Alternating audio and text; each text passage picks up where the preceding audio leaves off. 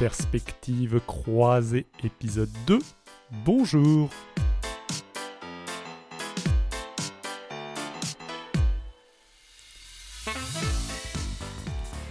Bonjour et bienvenue dans Perspective croisée, j'espère que le premier épisode vous a plu, c'est toujours un petit peu compliqué d'avoir des retours sur un podcast audio, donc si vous avez moyen de venir nous faire part de vos feedbacks sur Facebook, Twitter, YouTube ou en live sur Twitch, tous les mercredis à 21h, bah sachez que ça nous aide beaucoup et que les liens sont dans la description, je dis ça, je dis rien.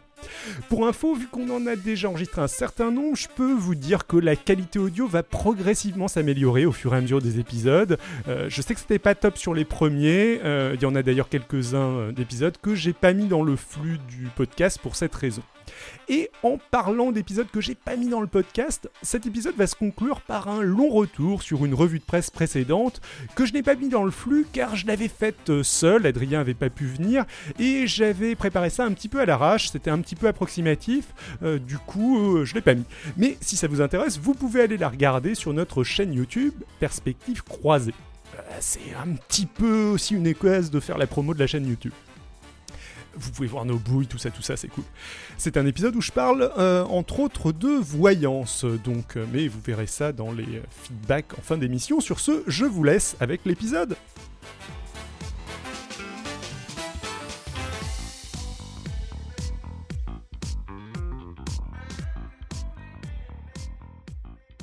Alors, la, la- la première donc, news, c'est donc euh, le- la candidature de Xavier Bertrand à la présidentielle. En vrai, ça date de deux semaines et, euh, et je- Oui. Simon m'avait vite fait interroger dessus, donc j'avais vite fait, vite fait euh, parler du truc la, la semaine dernière, mais on va, on va y revenir un petit peu plus en détail. Euh, donc, Bertrand, c'est qui euh, exactement en Eh deux ben, mots? Xavier Bertrand, l'ex-ministre de Nicolas Sarkozy, qui euh, s'est recyclé euh, de Ancien président de de la... l'UMP. ancien. Pardon? Ancien chef de l'UMP, il me semble. euh, Président de l'UMP il me semble un petit moment, non? Euh, Je vais vérifier. Sur, un, sur un malentendu alors pendant que, que plusieurs- comme candidat de consensus. Enfin bon, donc c'était euh, ex-ministre de la santé, donc qui avait une vague image. Secrétaire général de l'UMP de, euh, du- de 2008 à 2010. Voilà. Et qui, euh, après la victoire de Macron, a été un des premiers à euh, se revendiquer indépendant du parti Les Républicains, voyant que bon bah le l'étiquette Les Républicains était quand même un gros boulet malgré tout dans ce monde post-parti qu'avait créé Emmanuel Macron. Et euh, donc président de la région des Hauts-de-France, qui s'est fait une image de rassembleur consensuel et qui, en ce moment, est le premier euh, dans les intentions de vote de personnalités de droite à, euh, euh, arrive en premier devant Valérie Pécresse avec, il me semble, 14% des voix si jamais il se présentait à la présidentielle. Alors, Caro, tu me dis que tu as des problèmes de son, mais j'imagine que c'est pas des problèmes de balance de son, c'est plus des problèmes de ta connexion qui marche pas, j'imagine. Bon, si jamais on ne nous entend pas, dites-le nous. Euh, mais. Euh, ouais, euh, ok. Euh, donc un, donc candidat qui était sur une ligne euh, de droite euh, assez consensuelle, on va Bah, dire de quasi. droite un poil social, justement, et euh, qui, euh, visiblement, pense avoir établi son- sa crédibilité sur ce qu'on appelle le centre et la gauche de la droite, et euh, qui euh, vient d'annoncer sa candidature à l'élection présidentielle. Alors, est-ce que c'est un big deal? Parce que, bon, tout le monde savait qu'il était euh, sur les starting blocks pour être euh, le prochain président. On est d'accord? Mais ouais. annoncer officiellement sa candidature, c'est un message très important pour la droite parce que ça veut dire que il, se- il n'a aucune intention de participer à une quelconque primaire. Ça, ça- ça veut dire en gros deux choses. Un, euh, allez vous faire foutre avec. euh, alors, faut- faut- mon écran est plus petit. Allez vous faire foutre avec votre primaire. Et deux, c'est moi qui étais là le premier. Euh, alors, Voilà. si jamais vous arrivez, euh, si jamais vous êtes candidat maintenant, c'est vous qui divisez. Euh, je, Voilà. je pense que c'est. C'est exactement ça. c'est En fait, des- la- la- la- le, le problème, c'est qu'il n'y a pas de candidat naturel à droite parmi tous les, toutes les personnalités euh, cette année. Euh, Enfin, à part Emmanuel Macron. je veux dire, dans toutes les personnalités qui ont fréquenté LR, on a de présidentiable, on a lui, on a Valérie Pécresse, qui elle aussi a fondé son parti indépendant, mais qui elle en plus collabore avec Macron. On a Bruno Retailleau qui, qui on, a Bruno Retailleau qui lui se veut comme successeur de François Fillon et donc de la droite institutionnelle, donc de LR, et qui voulait, euh, qui voulait organiser une primaire. Et euh, potentiellement, je ne sais pas qui on pourrait avoir d'autres, on a Nicolas Sarkozy qui pourrait vouloir encore une fois euh, se représenter. Sachant quand même que, euh, si je ne dis pas de bêtises, euh, Christian Jacob euh, se déclare peu enthousiasmé donc par, par tous ces gens et un peu plus enthousiasmé par justement Sarkozy. Donc Sarkozy, c'est pas encore un truc qui est, qui est complètement, complètement impossible, ce, qui est, enfin ce qui semble assez hallucinant. Alors moi, juste, Le parti n'attend que lui. Juste vite fait, j'en avais déjà parlé précédemment, mais Xavier Bertrand, moi j'ai ce souvenir euh, du mec qui fait de la langue de bois sur les plateaux télé absolument insupportable euh, dans euh, toute l'ère Sarkozy. C'est pour moi l'archétype typique du, du, politicien qui sait parler pour ne rien dire et parler une heure avec un discours qui est, qui est complètement vide où il va juste aligner des, des éléments de langage et ce genre de choses. Après, un petit peu comme tu, comme tu disais, ce repositionnement me le rendait vaguement plus sympathique dans la mesure où euh, il n'a pas participé à la surenchère récente et sécuritaire euh, auquel ont participé, je sais pas, euh, Copé, Vauquier, un petit peu Sarkozy, un petit peu tout le monde. Il n'a pas participé où? Jusque-là? Il n'avait pas participé jusque-là. Il avait eu le bon sens, comme tu dis, de se retirer un peu après la débâcle de la droite parce que je veux dire, c'est que quand le Titanic est en train de couler, c'est pas le moment de te mettre debout sur la queue à dire je suis le capitaine. Tu, tu te retires, t'attends que les remous soient passés, et là tu te relances. Par contre, du coup, s'il se lance comme président, il faut qu'il annonce son programme, on est d'accord Exactement. Euh, et donc son programme, parle-nous un peu de son programme, David.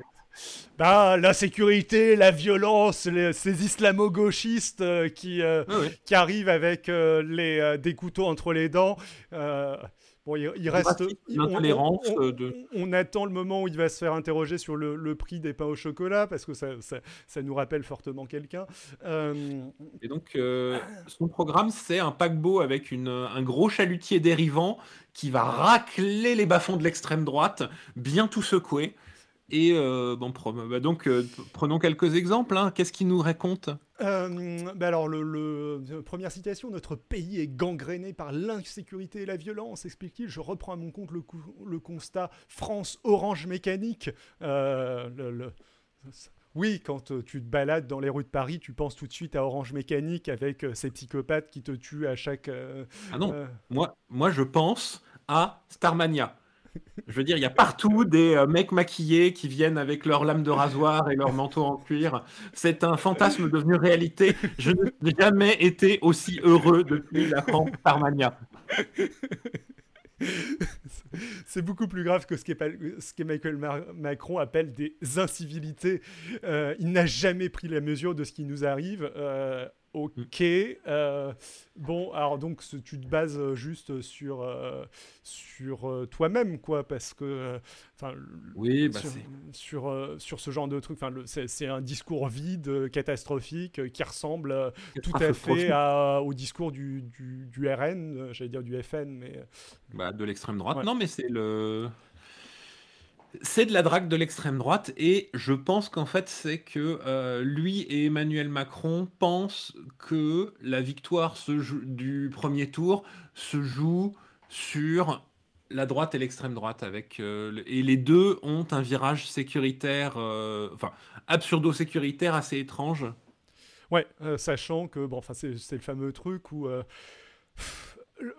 sur ce genre de thématique, l'espace entre Emmanuel Macron et le Front National étant maintenant épais comme une feuille de cigarette. Enfin, sur le discours, pas forcément sur les actes, mais même si. oui, bon, sur le discours, attends, avec trois, ministres d'extrême droite, on est. Pas loin. même si au final, même sur les actes d'ailleurs, enfin, le, il y, a des mesures assez, euh, assez sécuritaires qui ont été, euh, qui ont été mises en place euh, par Macron. Donc, enfin, moi, limite, je me disais quand il s'est. ouais, on, va, on va reparler des, trois autres, on va, on va remonter un petit peu dans le document juste après.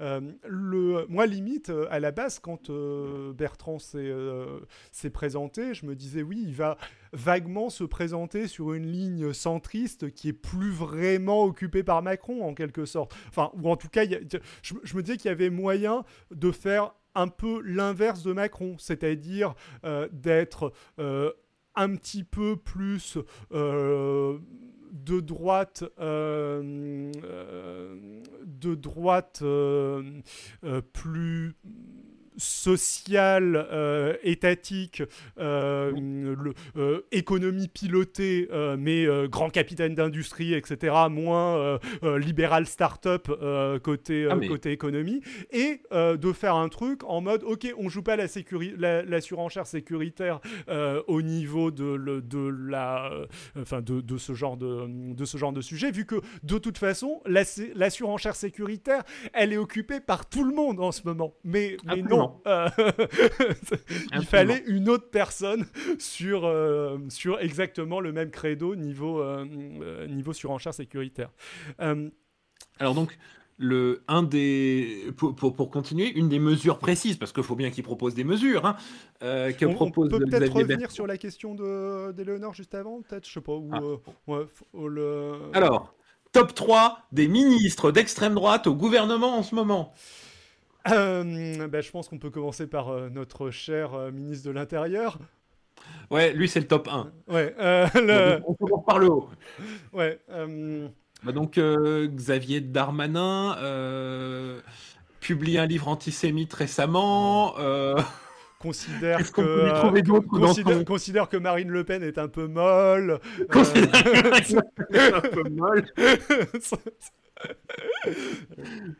Euh, on n'est pas encore à euh, Adolphe était un très était un très bon danseur, vous savez, et, on l'a on l'a très mal considéré, mais pas loin. Enfin non, mais on en parlera la semaine prochaine de son bouquin parce que vraiment son bouquin est hallucinant, mais euh, il a fait très très très fort avec un livre qu'il vient de publier avec des des extraits antisémites, disons rappelant les meilleures périodes de l'histoire. Euh, alors après, je sais pas exactement à qui tu pensais. Il y a eu Blanquer qui a eu des, euh, des sorties. Il y a eu Vidal. Euh, Et Frédéric Vidal. le Vidal étant, enfin, Vidal, c'est un mélange de ministre de la ministre oui, ministre de la Recherche, donc. Euh, le, euh, c'est un mélange de, euh, de discours un petit peu d'extrême droite, enfin carrément d'extrême droite, même sur, sur l'islamo-gauchisme, et de gaffes répétées, parce que clairement, le truc est pas maîtrisé. Autant Darmanin et Blanquer, tu as à peu près l'impression qu'ils font ce qu'ils veulent faire et qui, qui, qui, qui, vont, qui vont quelque part. Autant Vidal c'est davantage mystérieux. Elle demande quand même à faire une, euh, une enquête pour éradiquer l'islamo-gauchisme de l'université française. Et euh, donc, oui, tout, à, fait. Non, mais je, suis, euh, je, je, suis complètement d'accord. C'était d'ailleurs ce qu'on avait dit dans. On avait fait une revue de presse là-dessus avec Simon pour le coup, et c'était exactement ce qu'on ce qu'on avait dit. Mais ouais, comme dit Eleanor, c'est pour ça que j'ai dit top 3. Pour moi, elle arrive en troisième. je, suis, je suis d'accord. C'est pas le même niveau que. c'est pas le même niveau que. c'est pas le même niveau que mais... on a quand même du, des, des, des, ministres qui balancent des, des mots-clés liés à l'extrême droite, qui les normalise, qui déplace la, fenêtre d'Overton vers cette zone-là de manière, je ne sais pas si c'est délibéré, mais de manière assez efficace. On reviendra sur ce qu'est la fenêtre d'Overton dans une prochaine revue de presse d'ailleurs. Hmm. Wink. si vous ne savez pas, vous avez le droit de consulter Wikipédia ou de nous revenir nous voir la semaine prochaine. Ouais. Ou une semaine suivante. Du coup, euh, je, te, laisse continuer. Tu, Ces petites propositions. Bah donc, un exemple de proposition là qu'on a surligné, Il défend une période de rétention de sûreté de 50 ans pour les terroristes qu'il souhaite rétroactive et qu'il se dit prêt à faire passer par référendum. Alors oui, c'est pratique le référendum, ça permet de skipper le Conseil constitutionnel et de passer n'importe quelle loi. Donc, euh, je, te pose une question piège parce que j'en connais pas la réponse. Ça s'est déjà fait des lois rétroactives? Des lois rétroactives, il me semble que ça peut se faire en matière fiscale dans des conditions exceptionnelles mais euh, constitutionnellement, c'est pas très très. Euh, Parce que, enfin, le, à vue de nez, ça, ça enfin, nul n'est censé ignorer la loi, mais, euh, mais, mais pas, pas l'anticiper, quoi. Bah, pour les génocides, au moins, ouais, t'as raison, c'est, une bonne, c'est un bon exemple, euh, Ouais, t'as, as, raison, ouais. En effet, le, les, les crimes contre l'humanité sont rétroactifs. Ouais, ouais, ouais en effet. Ouais, du coup, ce serait, ce serait faire passer le, le terrorisme euh, au. Euh, ouais. Il y a des annulations de mariage qui, il me semble, sont rétroactives. Oui, mais c'est pas des lois, ça. Enfin, c'est pas une loi. Non, mais c'est c'est un, un, effet de. Euh... ouais, c'est pas. C'est pas exactement la même chose, je dirais, mais ouais, je, je vois ce que tu veux dire. Euh, L'ancien oui, bah, en droit administratif, il y, a des, il y a des trucs. Je continue du coup. L'ancien ministre de la Santé propose par ailleurs l'abaissement de la majorité pénale à 15 ans et la construction de 20 000 places de prison. Bon, 20 000 places de prison, c'est le programme classique euh, de la droite et même de la gauche, je pense. Mais l'abaissement de la majorité pénale à 15 ans, enfin c'est... Ouais. Mettons, parce que c'est euh, bien sûr le la cause de tous les crimes en France, c'est le fait que les enfants ne sont pas partis 20 ans en prison euh, parce qu'ils ont volé des bonbons. Euh, Exactement. un jour après la date limite. On sait de toute façon que mettre euh, de jeunes dealers de shit en prison le plus tôt possible et pendant de, pendant de longues périodes est la meilleure manière de les empêcher de se radicaliser, de récidiver. Enfin, je veux dire, typiquement, quelqu'un qui aurait passé, qui aurait passé toute la période où normalement tu fais des études qui commencerait dans la vie donc sans ça serait, serait très bien parti pour avoir une vie tout à fait normale et euh, ne pas bah, être réduit à ce euh, de, manière très drôle quasiment l'intégralité des chefs de mafia russes sont des enfants ayant grandi en prison. C'est vrai? Ah, Je savais pas du tout. la, quasiment l'intégralité sont ont passé quasiment toute le, à partir de 13 ans et quelques euh, pour de la délinquance mineure sont allés dans, divers systèmes de prison et maintenant sont des hommes d'affaires respectés, propriétaires de multiples entreprises de raquettes et de... Euh, il me semble que Prigogine aussi, euh, dont nous parlerons un peu plus tard, est allé en prison, jeune. Euh, alors je ne sais pas ce que tu avais d'autre à dire sur son programme, je ne sais pas du tout pourquoi j'ai surligné ça. Mm, mm. du coup le, sur le programme, c'est moins important. Par contre, les critiques des adversaires sont plus intéressants. Parce que du coup, que font tous les autres qui espéraient eux aussi se présenter, qui attendaient euh, en se demandant est-ce le bon moment ou est-ce pas le bon moment de me lancer? Et qui du coup euh, espéraient une primaire. Donc, euh, un peu plus bas. Exactement, comme dit Eleonore, ça fait plaisir qu'il y ait toujours de l'avenir pour les jeunes en prison. Oui, surtout en Russie. Euh, alors, bah, euh, global globalement, il y, a pas mal de, euh, de, ces critiques qui ont ironisé en mode, euh, ce qui n'est pas tout à fait faux, que c'était la énième fois qu'il annonçait qu'il était candidat. Enfin, c'est pas tout à fait vrai non plus, mais on le sentait venir gros comme une maison. Et enfin, il y a eu un moment donné dans sa carrière politique où Xavier Bertrand a annoncé que oui, il se retirait de, qu'il n'était pas candidat à l'élection de 2017 et qu'il préférait se concentrer sur sa région. Il y a aussi le, pas mal de gens qui l'attaquent sur le fait que là, il y a normalement des élections régionales l'année prochaine et que euh, euh, cette année même, euh, et que donc il est candidat aux élections régionales, il se retire de la politique si jamais il les rate, mais par contre, il est candidat derrière à l'élection présidentielle. Et donc bah, a priori son plan c'est de ne pas exercer enfin bon c'est bah, toujours un petit peu bizarre bon ce qui est classique hein, il n'est pas le c'est pas le seul il, est obligé de ménager les il était forcé de se lancer vu que il était à peu près sûr de ne pas avoir le soutien de toute la droite derrière lui. Donc, pour cramer les autres, il fallait qu'il se lance avant les autres. Le problème, c'est que les élections régionales ayant été déplacées, il n'a pas tellement d'espace à part maintenant pour se lancer.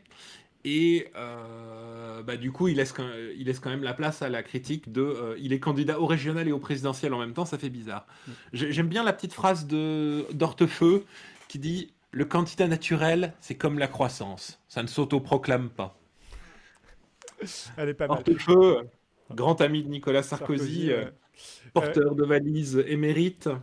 Et il y a bon, donc, toutes ces spéculations en mode, bon, a priori, la stratégie de Bertrand, ce serait être candidat très tôt, monter dans les sondages et écraser les autres euh, de par euh, le, sa supériorité en termes de sondage. Bon, pour le moment, entre lui et Pécresse, ils sont, entre, à, ils sont à deux points. Ils sont à deux points, exactement. Si, s'il veut, euh, s'il veut, s'il veut être candidat, il faut que les, qu'il s'éloigne d'elle dans les sondages. Exactement, et c'est pas du tout dit pour le moment. Et puis en plus, euh, bon, tous ces gens se battent euh, pour un espace électoral qui existe peut-être même plus, quoi. Enfin, le, enfin c'est pour le moment le, gagnant de cette non primaire, parce que pour le moment, il y aura a priori un gagnant de la primaire LR plus Xavier Bertrand qui vont, se, qui, vont se, qui vont se présenter. Si effectivement il se passe ça, euh, a priori cet espace politique n'a juste absolument aucune chance euh, d'être euh, au second tour de la, de la présidentielle. Même si, bon, vraisemblablement, ils se mettront, ils se débrouilleront pour, pour que qu'il n'y en ait qu'un seul, j'imagine. Mais, mais bah, le, c'est une grande interrogation de est-ce qu'il y aura une primaire ou pas? Euh, Xavier Jacob, qui tient le parti euh, LR, n'a pas, du tout, du tout envie qu'il y ait une primaire cette année, donc euh, pour 2022. Bruno Retailleau et Pécresse ont très envie qu'il y ait une primaire. donc Xavier Bertrand ne s'étant pas prononcé, s'étant prononcé contre, les spéculations vont bon train, je ne sais pas du tout ce qui va se passer. sachant qu'en plus, accessoirement, il y, a aussi un certain nombre de euh, militants LR, en tout cas au minimum. Euh, je, pense que c'est essentiellement des militants euh, sur, sur Twitter, mais je ne mhm. sais pas s'il y a des high figures qui, qui, disent ça, qui veulent que la primaire LR soit justement une primaire LR limitée aux militants LR et aux membres, du, membres parti. du parti LR, ce qui exclut à la fois euh, euh, Pécresse et Bertrand. Euh, donc on pourrait dans ce cas-là avoir trois candidats. Mm. Bon, après, on est tôt dans, au niveau de, au niveau de mm. l'élection, ça va pas se passer comme ça. Bah, si, ça se trouve, si, ça se trouve, il y en aura un qui sera au second tour. Hein, je, je, c'est pas complètement impossible non plus, mais. Pécresse, c'est vraiment un positionnement étrange. Je veux dire, elle aussi, elle est partie, elle a créé son parti. Et pas seulement créé son parti, elle a créé un parti Macron compatible. Elle a des députés qui votent avec Macron. Et néanmoins, elle veut faire partie d'une primaire contre lui. Je, on, est dans une belle situation d'absurdité euh, politique française comme la France aime beaucoup. Rotaillot, moi, je, enfin, je sais pas ce que tu en penses, mais euh, je trouve ça chelou aussi parce que, enfin, bah. Rotaillot, euh, en vrai, les gens le connaissent. Euh, enfin, moi je le connais parce que c'était le bras droit de Fillon et, euh, et le, le mec euh, qui se retrouvait avec les millions de la, de la dernière primaire de la droite sur son micro-parti suite à, à des, il, a récupéré, il, a récupéré, tout le pognon de la droite. il est, bah, le, et il se voit comme successeur de François Fillon sur la droite bourgeoise des terroirs, du bon sens, de la connerie et du, du vieux racisme cristiano-truc. Parce que, ouais, même bon, François Fillon a été quand même un moment le, le Premier ministre de, de, Nicolas Sarkozy, mais, mais je dirais que c'est c'est même pas tant que ça un homme politique de premier plan, euh, François Fillon. Euh, avant, enfin, si c'est un homme politique de premier plan, mais c'est pas, il n'est pas autant de premier plan que euh, qu'un ah Nicolas Sarkozy, qu'un Alain Juppé ou que. Non, Retailleau, il est clairement pas de premier plan. Je parle de, je parle de Fillon. je parle de Fillon. pour, moi, Fillon est un peu moins de premier plan que des des Juppé, des Sarkozy, ah, de, qu'on voit vraiment sans arrêt dans les médias, etc. Ok, il a été premier ministre, donc ça, ça lui a donné une ampleur médiatique etc. Mais avant ça, c'était pas quelqu'un qu'on voyait sans arrêt, etc. et, et, Comme en fait l'a démontré, il avait rien foutu de sa vie avant ça, donc. Euh. Son assistante n'avait jamais eu besoin de remplir un seul agenda pour lui. Donc. Euh. bref, je propose de continuer. J'ai deux, trois autres petits trucs sur. Si vous avez des petites questions, voilà, on, on va continuer un peu sur le, le la, glissage, la, glissoire à droite, glissade à droite, extrême droite de Xavier Bertrand, le plan média alors moi j'aime beaucoup ce petit tweet fort sympathique de, de Xavier Bertrand. Euh, donc, euh, bah, donc, qui fait partie de son plan média. Donc c'est lui qui tweet. Pour moi, absolument rien ne va. Euh, dans, dans, dans, ce tweet. Rien ne va à plein de, euh, à plein de, de, niveaux différents. Donc, euh, ceux qui propagent cette cancel culture et ces thèses racialistes mènent un combat idéologique. C'est une attaque contre la France. La France n'est pas un pays raciste. La France est le pays des Lumières. L'identité nationale n'est pas négociable. Alors, bon, le premier truc qui me choque, c'est même en essayant de me mettre dans le, à la place de, d'un de quelqu'un d'extrême droite ou euh, disons de très à droite euh, pour qui euh, la cancel culture est un voire même pas forcément quelqu'un très à droite mais quelqu'un pour qui la, cancel culture est une réalité et un, un vrai problème etc je ne comprends pas quel sens a cette phrase de ceux qui propagent la cancel culture et ses thèses racialistes. Les thèses racialistes de la cancel culture, qu'est-ce que ça veut dire? Racialiste Si je comprends ce que ça veut dire, c'est euh, des théories de la race au niveau biologique ou en tout cas au niveau scientifique. Qu'est-ce que ça a à voir avec la cancel, la cancel culture qui, serait le fait d'ostraciser certaines personnes à cause de leur, euh, de leur prise de position? Enfin, mais rien. What the fuck enfin, tu, tu, dénonces un truc d'un côté et euh, de, l'autre côté, enfin, tu dénonces un phénomène et ce phénomène, il aurait des thèses euh, universitaires, quoi. Enfin, mais il dénonce rien du tout. Il se positionne sur, euh, il se positionne sans y croire le moins du monde sur des thématiques, sans rien affirmer, juste en balançant des mots clés pour que ça, parce qu'il pense que c'est ça permet de toucher un électorat qui d'habitude ne voterait pas pour euh, ne voterait pas ou ne voterait pas pour lui. J'aime bien Eleonore dans le chat qui dit tout ça c'est l'américanisme qui gangrène la France et tu, dis ça en, parodie mais mais ta phrase a plus de sens que celle-là pour moi. Euh, et, et, je pense que même pour le l'électeur d'extrême droite moyen, ou l'électeur pas forcément d'extrême droite, mais disons de droite très réac mm. euh, moyen, que, cherche à cibler, à mon avis, Bertrand avec euh, ce, tweet, je pense que ça n'a pas trop de sens non plus parce que euh, lui c'est le, les études les études black, les études queer, ce genre, ce genre de choses qui va lier au racialisme, c'est éventuellement les groupes de parole non mixtes c'est pas la cancel culture. Enfin, ils dénoncent ces différents trucs, mais ils sont pas non plus complètement cons et ils, euh, dénoncent plusieurs trucs. toucher des gens qui comprennent pas le truc. Qui euh, pensent qu'il y a des groupes, qu'il y a des, que l'UNEF est maintenant interdite aux blancs, que, euh, des gens qui cherchent, dans son idée, je pense, c'est des gens qui cherchent pas vraiment à comprendre ou à savoir, et ils balancent juste les, les, les mots-clés pour dire je suis d'accord avec vous. Mais sur quoi Je suis d'accord avec vous? Euh, vous êtes d'accord avec moi la, France n'est pas un pays raciste. Qu'est-ce que ça veut dire la France n'est pas la France n'est pas un pays raciste? Il n'y a pas de racistes en France? Euh, Si, il y a des racistes en France. Alors c'est peut-être qu'il n'y a pas de racisme systémique en France. Bon, mais ça, faudrait le faudrait le oui, mais ça, euh, déjà c'est des gens qui comprennent pas la notion de racisme systémique. C'est on accuse la France, mon pays, le pays des Lumières, de d'avoir du racisme dedans. Non, ce sont quelques mauvaises pommes le système est parfait. Et... On a interdit les contrôles aux faciès, donc les contrôles aux faciès n'existent plus. N'existent plus, exactement. Et je trouve en plus que ça, ça a vraiment un côté. Euh, la, le, la France n'est pas un pays raciste balancé comme ça dans ce genre de tweets, ça a aussi un côté je suis pas raciste et regardez, j'ai un ami noir. Enfin, bon, euh, c'est mis euh, au niveau d'un pays, mais, mais enfin, on lui a pas posé de questions là, donc c'est dans une déclaration isolée. C'est très bizarre de le formuler comme ça. Euh, c'est pas une déclaration isolée, hein, c'est. Oui, c'est un extrait de. C'est vrai. Ouais, tu, tu, as, raison. mais, mais il a, il a quand même choisi les trucs de leur contexte, David. Je, je, je suis d'accord, mais il a quand même choisi d'en faire un tweet et de l'isoler lui-même, on va dire, on va dire sur Twitter.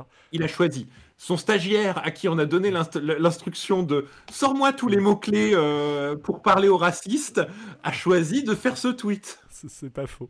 Euh, voilà, puis j'aime bien aussi euh, Christophe Michel qui derrière lui dit euh, définit ce que c'est que, que l'identité nationale. Gros malin, je, suis d'accord, mais il n'y avait pas que l'identité nationale à définir. Il y a la moitié des mots de, de, du truc qui sont, qui sont None of these words mean what you think they mean. Alors, je propose de passer à un autre truc qui est un petit peu plus gentil. Enfin, sauf si tu avais. Son, son deuxième stagiaire, celui qu'on a chargé, tu vois, de racler au centre de montrer son image de rassembleur, de bon sens, de terroir. Alors, tu veux que je le lise? Vas-y, ouais. La République des territoires est un nouveau projet de société. Confier aux collectivités locales tout ce qui relève de la vie quotidienne, investir massivement dans les infrastructures, réinvestir nos territoires par les services publics de proximité. Alors, j'aime beaucoup le terme nouveau projet de société. Hein, euh, déjà, j'aime beaucoup parce que ça me fait penser à Chaban et euh, sa nouvelle société. Euh, dans, les Chaban, candidat contre Giscard, donc ça doit être, ça doit être 60, 76, enfin avant notre naissance, quoi. bien, bien... C'était un de nos très bons podcasts d'ailleurs quand on a chroniqué cette, cette élection en live, je trouve. vraiment bien marré. Exactement bon, euh, et euh, enfin, sinon, le, la, décentralisation, c'est une marmotte. Enfin, ça, revient, une marotte, pardon, euh, ça, ça, ça, revient absolument régulièrement. Je crois que Raffarin avait à peu près le même discours. Et étant donné que là, en tout cas, dans les les high points qu'il a choisi de mettre en valeur dans son tweet, il y a à peu près aucune mesure concrète. Euh, enfin, contrairement au, je veux dire, de l'autre côté, dans les mesures d'extrême droite, c'était des mesures d'extrême droite, mais il y avait, il y avait, tu, tu, savais ce à quoi il s'engageait, quoi. Euh, le 50 ans, euh, les de moins de 15 ans, tu, tu, tu, tu, vois où ça va. Là le goulag pour les enfants. là, c'est euh, bah écoutez, on va faire des choses bien et ça va se passer mieux et, euh, et, on est contre, euh, on est contre le, mal partout dans le monde et, pour. Mais bon, ceci dit, pourquoi pas hein, C'est de la, c'est de la démagogie assez classique de, de Bertrand. Enfin, c'est, le genre de truc auquel je m'attendais complètement de sa part. je m'attendais mmh. moins à, à, ce qu'on vient de, ce qu'on vient de voir précédemment. La belle liste de mesures de bien extrême droite. Euh. Carrément. Euh, alors, euh, je pense qu'il est temps de passer à un autre sujet. Et... mais Xavier Bertrand est tellement fascinant. Exactement. C'est, Moi, quand, quand je pense à Xavier Bertrand, je, pense charisme, un peu comme François Fillon. Exactement. Et Bécassine. quelque, quelque chose du genre. bref, Trump a un petit peu disparu médiatiquement euh, depuis, euh, depuis qu'il n'est ah, plus sur Twitter. Je vois pas ce que tu veux dire. Il a très récemment sorti une vidéo fascinante où il avait été invité comme témoin à un mariage et où il a tenu la jambe deux heures au marié pour dire à quel point les médias étaient méchants avec lui. Et quand je dis deux heures, je dis deux heures. Ok. Ça, c'est de la cérémonie de mariage. Franchement, je suis sûr qu'il. J'espère qu'il y avait assez de pinards pour tenir pendant, hein, parce que en même temps, tu vas te marier à Mar-a-Lago en Floride. Mais du coup, j'imagine que tout le monde se demande un petit peu où sont passés les Trumpistes, euh, où sont passés tous ces pauvres gens, euh, sûrement en situation précaire, qui ont perdu leur job à la Maison Blanche, pour les, les, jobs en tout cas qui avaient été nommés par Trump et non pas les, mm. les nombreux postes qui avaient été laissés vacants pendant, euh, pendant une bonne partie de son administration.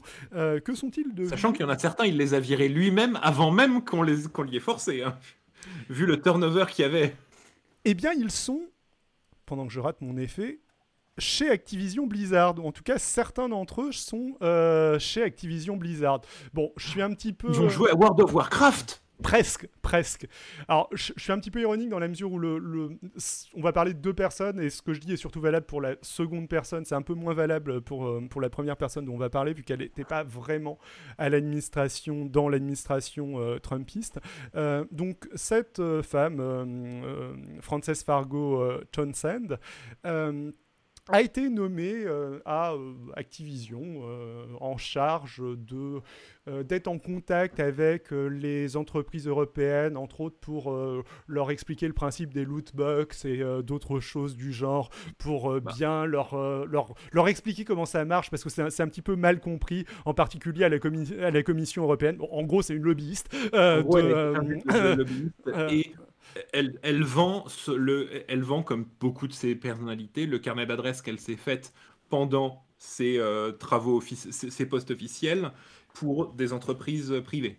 Et donc, du coup, ce qui est euh, relativement marrant et surprenant, c'est que bah, c'est une lobbyiste qui vient plutôt de l'administration Bush, euh, elle, où elle était, euh, bah, elle défendait sur les plateaux télé euh, l'utilisation de la, de la torture, du waterboarding, ce genre de choses. C'était une, une, communicante. C'était une, je crois qu'elle était conseillère à la sécurité de Bush, si je dis si je dis pas de bêtises. Et oui, de ce que je comprends, elle avait un rôle de, de communicante, enfin qui, qui, a un peu le même rôle qu'elle va avoir chez Activision. Mais bon, disons que c'est surprenant de passer de, de défendre le, la, la torture sur les plateaux télé vers non, non, non, non, non, non. Elle était justement sur les plateaux télé à expliquer que noyer un arabe, ce n'est pas de la torture. Oui, elle expliquait que c'était très efficace et que ça permettait d'avoir des informations tout à fait importantes. Par exemple, si jamais on voulait savoir euh, que le prisonnier avait été envoyé par les extraterrestres, on n'avait aucun problème à savoir que ah, le prisonnier avait été, avait été envoyé par les extraterrestres. Ça, c'est pour en revenir un peu à la Russie, c'est la meilleure méthode pour obtenir les aveux. Quand tu as un suspect, pour le transformer en coupable, il faut admettre, il n'y a pas mieux. 100% de réussite. Il n'y a pas mieux que la torture. bon, je, suis, euh, je suis complètement dans l'ironie, euh, dans l'ironie là-dedans. totalement dans l'ironie.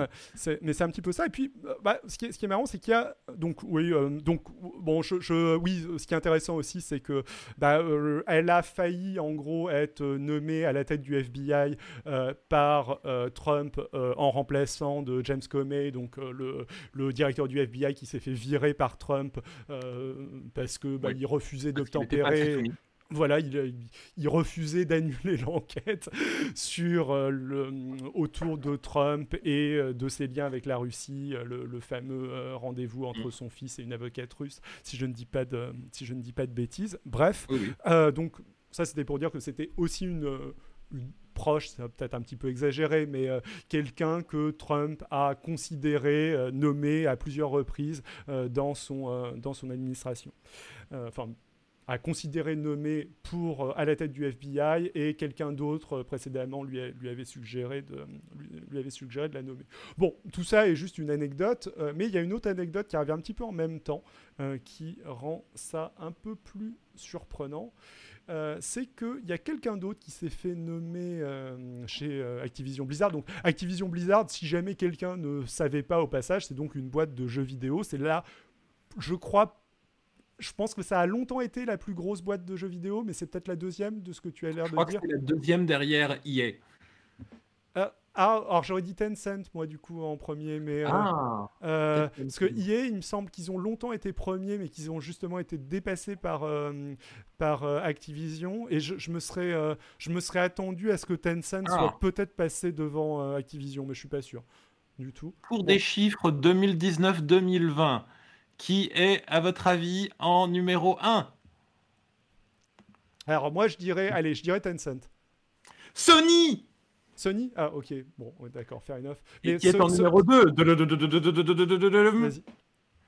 Tencent. Tencent, ok, d'accord. Et qui est en numéro 3 Hors constructeur, donne-moi les. De, de, ah, hors constructeur. Il y a Nintendo, c'est Nintendo encore. Donc, hors constructeur. Hors constructeur. Ouais, bah ensuite, c'est Activision Blizzard et EA ensuite. D'accord. Donc... Ouais, donc c'est Tencent. Donc purement éditeur, c'est Tencent, euh, Activision Blizzard et EA en numéro 3, ce qui, euh, ce qui fait euh, relativement sens. Bon, bref, c'est une très très grosse boîte de, de, jeux vidéo qui se tire la bourre au niveau des éditeurs pour, pour la première place et qui, j'avais en effet complètement zappé Sony, Nintendo et, et les, et les constructeurs. Et donc, donc, outre cette euh, charmante dame euh, qui va s'occuper de, euh, de, faire du lobbying pour les lootbox. sur le micro chapitre. Pardon? Pardon, il y a Chapitre qui se frotte sur le Ah. micro, c'est le seul truc sur lequel il n'a pas le droit. pas de souci. Euh, enfin, si, souci. Euh, ils ont aussi embauché euh, Brian Bulato. Et Brian Bulato, lui, pour le coup, il bossait Yes. Dans euh, l'administration Trump. Et c'était le numéro 2 euh, de Mike Pompeo. Euh, Mike Pompeo, c'est Secretary of State, donc le- l'équivalent du Premier ministre. Voilà, donc c'est euh, et c'était euh, c'est quelqu'un qui est euh, qui était pas un fervent Trumpiste à la base, mais qui a été dans les faits tout à fait fidèle, tout à fait fidèle à Trump. Donc bon, Activision en- embauche son son numéro 2, Brian Butello, qui sera donc responsable du département des nouveaux talents, de la diversité et de l'inclusion au niveau d'Activision Blizzard. Alors bon, ok, soit. C'est vrai que quand on passe à administration Trump, euh, on se dit nouveau talent, Diversité diversité, et inclusion. C'est- un petit peu surprenant, euh, mais pourquoi pas? Alors c'est Il a d'autant peut-être très mal. euh, c'est d'autant plus surprenant en fait que euh, euh, en fait euh, Brian Bulatao c'était euh, il était connu comme étant le bulldog de Mike Pompeo Euh, c'est-à-dire que c'était le mec euh, qui allait euh, euh, bully les, ses propres employés au niveau du Secretary of State, etc., qui, qui créait une, qui créait une sale ambiance, qui était hyper autoritaire, etc. Donc je ne vais pas vous lire tout l'article parce qu'on on est quand même assez loin du truc, mais le- le- cette petite citation est, est, est assez sympathique. Donc he has on the secretary while making deep cut acro- across the department. Donc il, il a euh, dépensé euh, des, des sommes faramineuses euh, tout en euh, coupant euh, complètement les, les Voilà. et il a créé, il a créé un, un, un climat climat d'intimidation et de peur. Il a fait tout cela en tant qu'inspecteur indépendant, pendant que l'inspecteur général du- des services n'a rien fait et est juste re- regardé. Regardez le truc. Et, et donc, bah, le, le choix de nommer cette personne en charge, du coup, de, des nouveaux talents, Ça de la pose des diversité, sur la stratégie de. Euh, c'est euh, assez surprenant. Alors, du coup, je me suis renseigné un petit peu sur les, euh, sur les opinions politiques de Bobby Kotick. Bon, a priori, c'est un libertarien qui. euh, je dirais bon ton, qui a soutenu Hillary Clinton lors de la de l'avant-dernière élection présidentielle. Enfin, il n'a pas un profil de, de Trumpiste hardcore ou de mec, de, de mec hyper à droite. Bah, je pense que ça veut dire que euh, les. En fait, ces deux, en- ces, ces- ces deux euh, engagements, les, les compagnies de jeux vidéo voient venir enfin, après des années de menaces, des nouvelles régulations sur les nouveaux types de jeux vidéo, comme les loot box, comme les, euh, le- le- le- les comportements addictifs, les, euh, et ils craignent l'arrivée de ces régulations. Et des régulations au niveau des États-Unis euh, voudraient vont probablement s'appliquer au reste de la planète. Où, euh, donc, euh, c'est le moment où tu commences à engager des gros noms avec des gros carnets d'adresses pour pouvoir communiquer tes, euh, en avance euh, tes revendications. Et alors, du coup, ça, ça se fait que euh, ça se fait qu'aux États-Unis. Ça, c'est que les grosses boîtes euh, américaines euh, Ah qui embauchent. On ferait, on ferait pas ça en France, Ah, le, j'imagine. le- le- le- le pantouflage, penses-tu?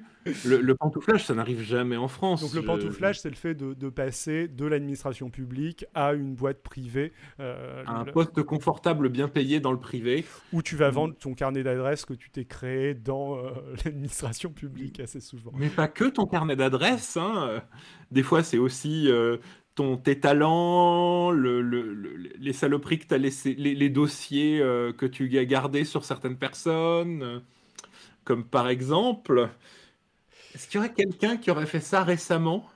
En je, France je sais pas. Enfin, qu'est-ce qu'il y a comme grosse boîte euh, Genre, je sais pas. Il y a, il y a LVMH euh, dirigé par Bernard ouais, Arnault. LVMH, ouais. mais- Il, il ferait pas ça, Bernard Arnault. euh, Bernard euh, Arnault Non, non, non, non. Euh, non. Je, je, Jamais. je, je vois pas qui. Ce serait pas, il serait pas du genre à embaucher l'ancien super flic de Sarkozy. Euh, Oui. Bernard Sorcini, par exemple. en plus. Non, ça- ça- ça- je veux dire, un, un- un mec qui est encore préfet de la République, qui se ferait engager pour faire de l'intelligence économique chez un- une des plus grosses fortunes de France. Alors, j'ai Bon. pas l'article, malheureusement, donc il va falloir que tu expliques. du coup, euh, Alors, Donc, je, je- je suis en train de faire des blagues parce que Bernard Squarcini, ancien premier flic de France, super flic de Sarkozy, l'homme qui a fait beaucoup de choses pour Nicolas Sarkozy, extrêmement douteuses. Donc, on a brièvement parlé, mais qui était pas mal impliqué quand même euh, dans euh, notre, notre série de vidéos sur l'affaire libyenne, Sarkozy-Kadhafi, etc. il, apparaît là-dedans et dans tout un tas de sales coups de la République sous Sarkozy, en gros. Exactement. Et euh, donc, c'est la première chose qu'a fait Hollande en arrivant au pouvoir, ça a été de le virer. Je, me souviens encore, il y a eu les, les, les, porte-drapeaux de Sarkozy qui sont venus dans les, euh, les journaux télé à l'époque et les matinales pour dire oui c'est une euh, c'est un renvoi idéologique on, on, renvoie une des personnes les plus compétentes de France pour parce que simplement parce que c'est un ami de Sarkozy. Alors non. Donc ce pauvre homme s'est retrouvé euh, sans emploi. Enfin, il, est toujours euh, au fonctionnaire, donc il continue de toucher euh, de l'argent sur le côté. il a fait comme tout le monde. Il a ouvert, comme tous les anciens flics en France, il a ouvert un cabinet d'intelligence économique. Et qu'est-ce que c'est qu'un cabinet d'intelligence économique? Bah, C'est une boîte d'espionnage semi-légale pour grandes entreprises pour pouvoir espionner leurs leur concurrents. Et on a découvert récemment, enfin il y, a un article du Canard enchaîné euh, cette semaine, cette semaine euh, qui, euh, qui explique en gros que Squarcini a touché, si je dis pas de bêtises, 2 millions 200 000. 2 millions 200 000, j'allais dire 1 million 200 000, mais je me gourais du coup.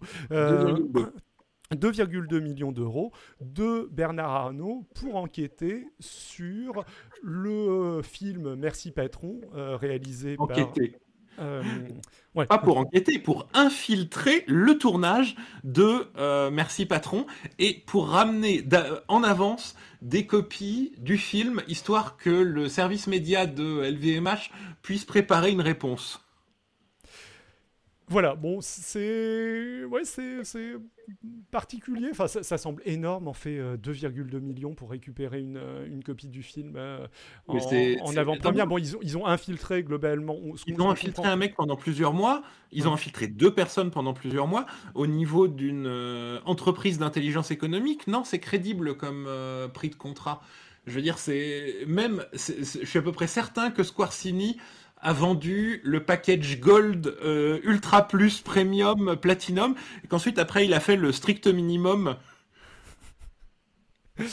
Mais euh, tout ça, c'est une histoire quand même assez compliquée qui implique beaucoup de gens rigolos, genre euh, Jean-Charles Brizard, le fameux expert du terrorisme autoproclamé français.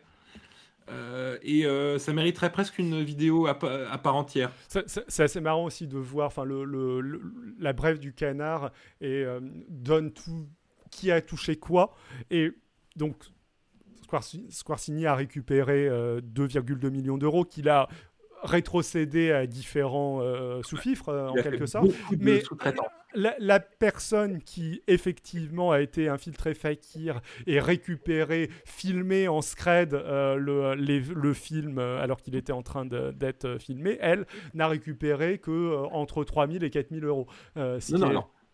L'envoyé officiel, il a chopé 120 000 euros, mais visiblement, il a fait beaucoup de, de missions d'infiltration pour la boîte de, de Squarcini. Par contre, ils avaient euh, aussi trouvé une volontaire pour l'accompagner. Elle, elle a touché des nefles. 3 4 000 3, 3, 4 000 euros. Hmm. Voilà, bon, bref. Et elle euh, pensait qu'elle travaillait pour défendre les intérêts de la France. France Visiblement. Ah bah, les intérêts de Bernard Arnault ne, ne seraient-ce pas les intérêts de la France, quelque part? Bah, c'est un. Il y a des gens qui défendent ça. numéro 1 du CAC 40, quand même. Si je dis pas de bêtises, LVMH. J'espère ne pas dire de bêtises. Je suis pas sûr à 100%. Mais... Pas sûr à 100%. C'est pas L'Oréal? Peut-être bien, ouais. Euh, on, vérifiera. N'hésitez pas dans le chat à faire une petite recherche Google 440 et voir. Euh, il y a de bonnes chances que je... il y a de bonnes chances que je me gourre en fait parce que je, je mais euh, bon, on a bien parlé de on a bien parlé de, d'Activision Blizzard, donc je ne sais pas trop si, euh, si quelqu'un a des questions sur le pontouflage, euh, sur Blizzard, sur les jeux vidéo ou sur quoi que ce soit d'autre, mais sinon on va doucement passer à notre prochain sujet, euh, vu qu'on est plus vraiment une revue de presse, on est quasiment un journal euh, à, ce, à, ce, niveau, je dirais. Euh, donc notre prochain sujet nous emmène en Russie. J'espère en tout cas. Ouais. Euh, Alors, un article du Point très intéressant sur un des rares membres du groupe Wagner, le groupe Wagner dont on, parle, on a parlé récemment, euh, par une, surtout grâce à une série d'articles du Monde, qui a, euh, en fait, qui avait le projet d'écrire son autobiographie, mais on va voir que euh, il s'est passé des imprévus et que son, autobiographie ne sortira jamais. Donc, le groupe Wagner, c'est quoi? Le, groupe Wagner, c'est un, une de ces sociétés de consultants militaires qui existent, euh, qui, ont beaucoup de succès dans le monde en ce moment. Alors, consultant militaire, c'est quoi? Bah, euh, Je veux dire, ça fait, ça fait très longtemps qu'il y a des mecs dans les pays développés, ils rêvent de finir euh, seigneur de guerre en, en, Afrique, de massacrer des civils au Moyen-Orient, et ils s'achètent une calache et pour, deux, euh, pour à peu près deux SMIC, ils peuvent réaliser ce rêve. Et alors, quand il euh, y, a plusieurs, il y a, euh, les, la, société très connue américaine qui est apparue Blackwater, autour de la guerre en Irak, Blackwater qui s'appelle maintenant Academy, qui, qui a changé souvent de nom.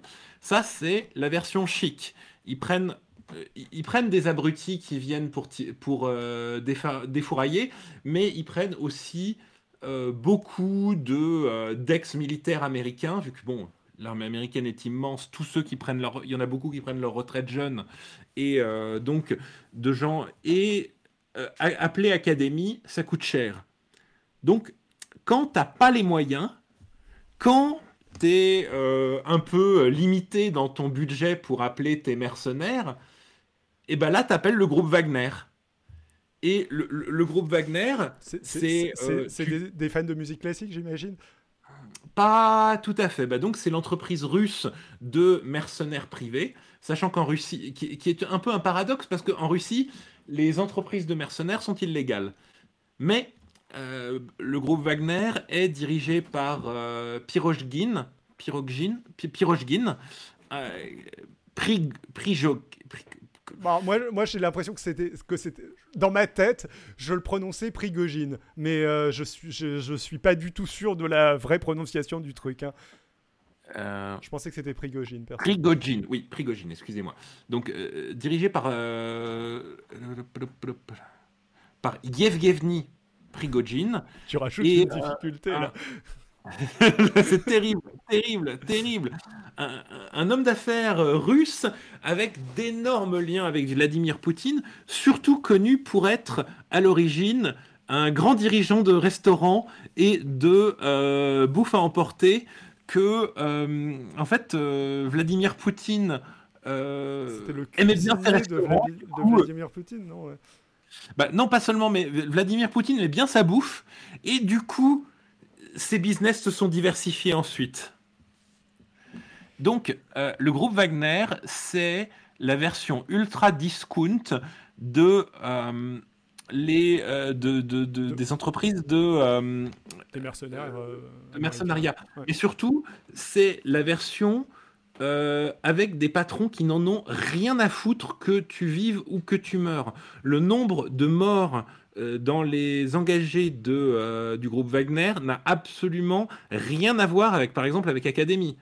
Euh, le, le... Ou avec les barbouzes français, j'imagine. Enfin, qui, Les, les, les, les, compagnies de mercenaires françaises, c'est plus des petits trucs, c'est des, des auto-entrepreneurs souvent.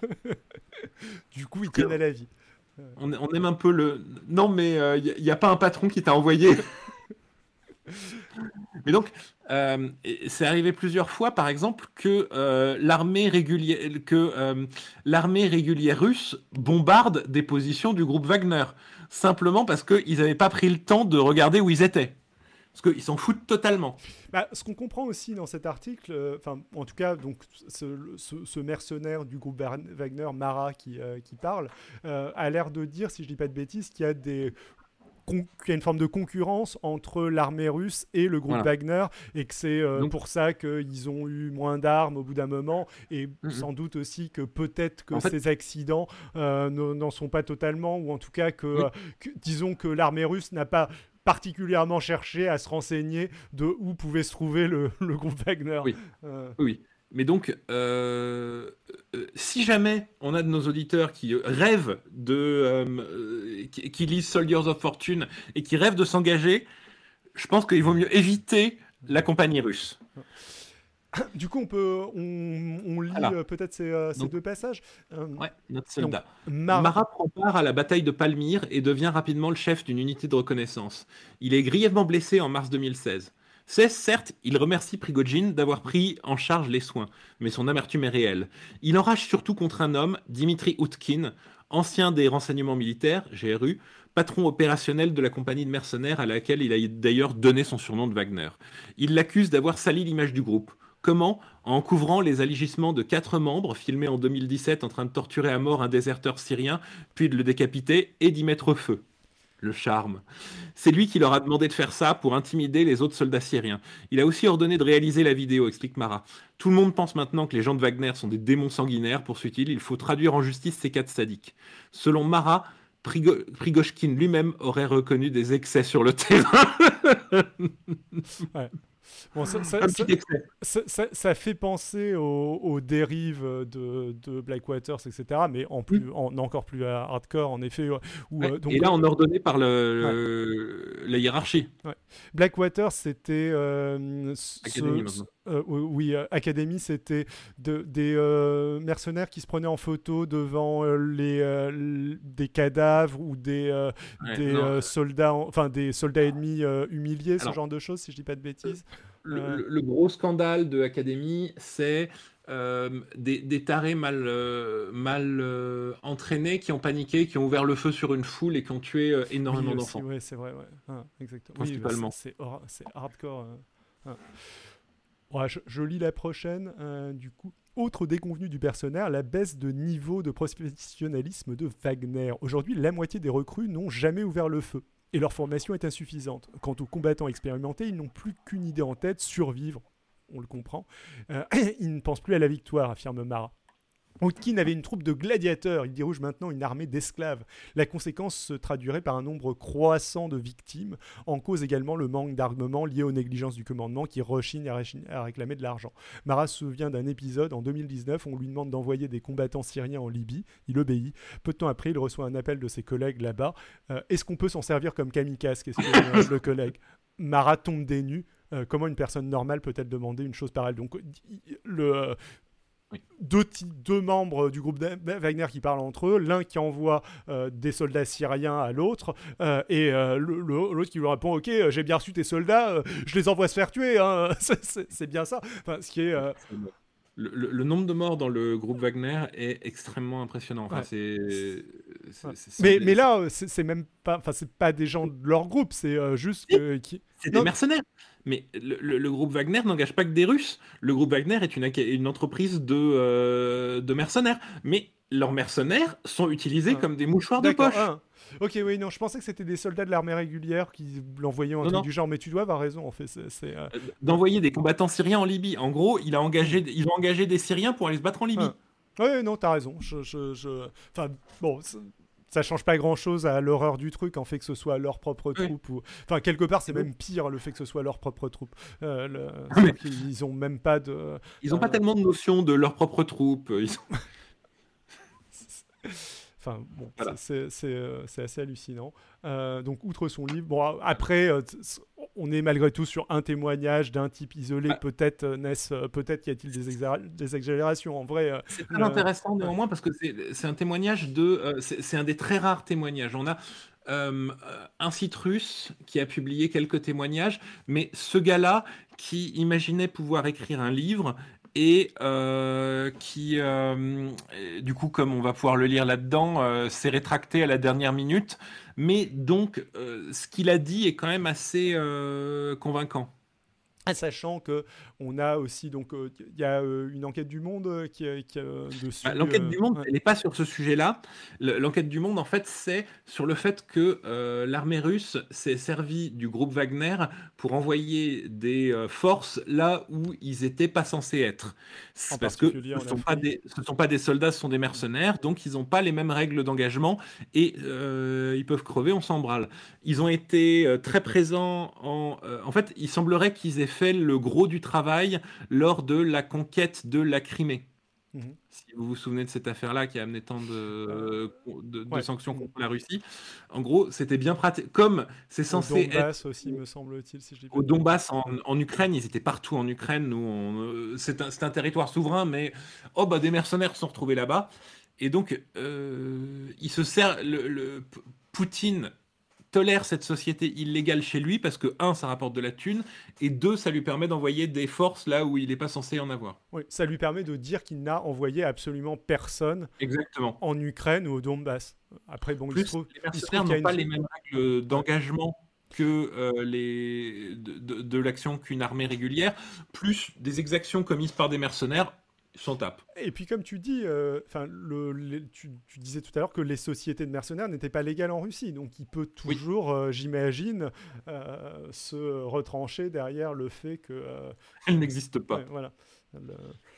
L'idée d'avoir une chaîne de commandes relativement mm. longue pour pouvoir se, se distancier de, de, ce qui est fait, de ce qui est fait sur le terrain.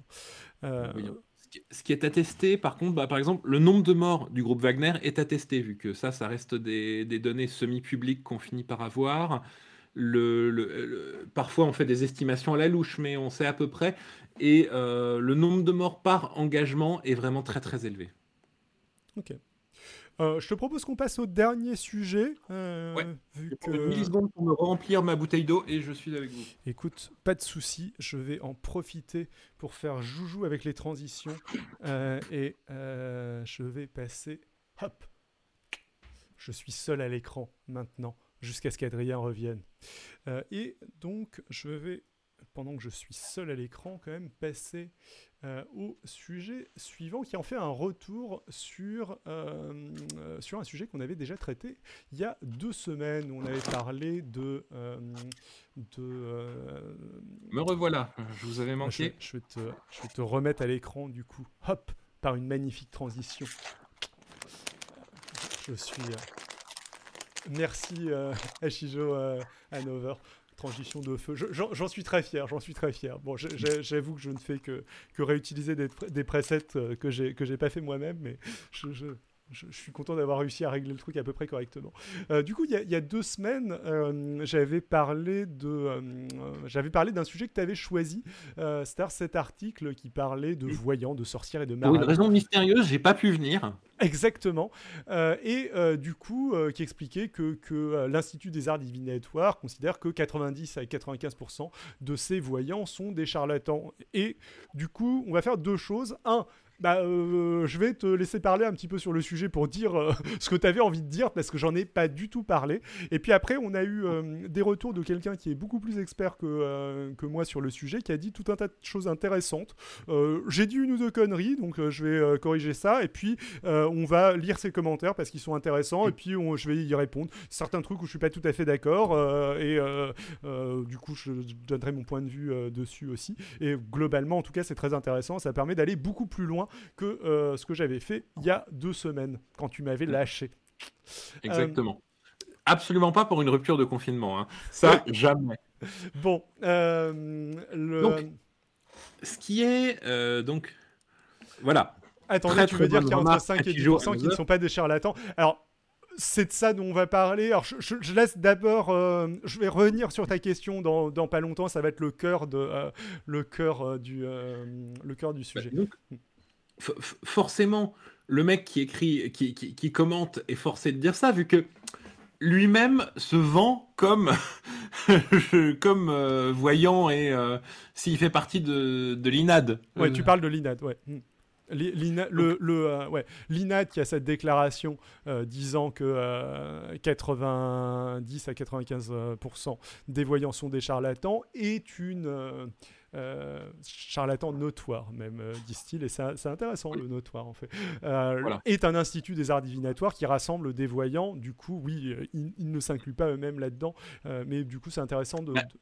de, se poser la question de savoir bah, qu'est-ce que c'est que l'INAD? Moi, en voyant cet article, mes réflexes, ce que j'ai essayé de, faire la fois précédente, c'est qu'est-ce que c'est que l'INAD? Est-ce que c'est juste des voyants qui sont en train de s'attaquer à d'autres voyants pour des raisons commerciales Ou est-ce que c'est plutôt des gens qui disent de la merde mais de bonne foi, qui s'attaquent à des gens qui disent de la merde mais de mauvaise foi, euh, ou est-ce que c'est, on peut aussi imaginer, euh, de, différentes chapelles euh, de voyance qui chacune croit de bonne foi avoir raison et accuse l'autre. C'est pas du tout vraiment un truc que j'ai que j'ai exploré, mais on pourrait aussi imaginer ça comme comme possibilité. Mais je crois que ce dont tu voulais parler, c'était surtout le vaudou en fait. Bah, peut-être.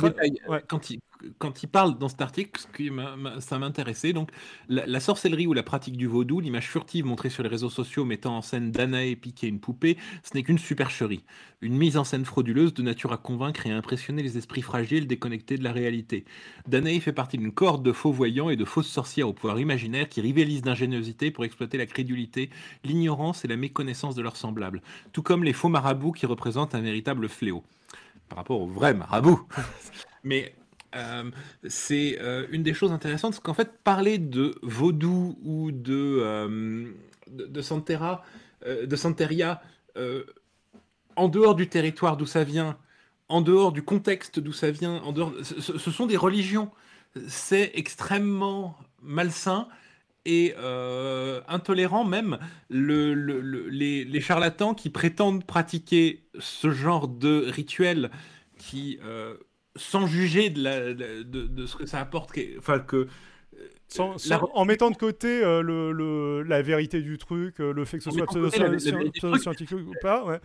La religion a un territoire, une histoire, un lien entre des personnes et prétendre que ça peut être utilisé pour mettre des malédictions sur les autres, c'est du cliché intolérant.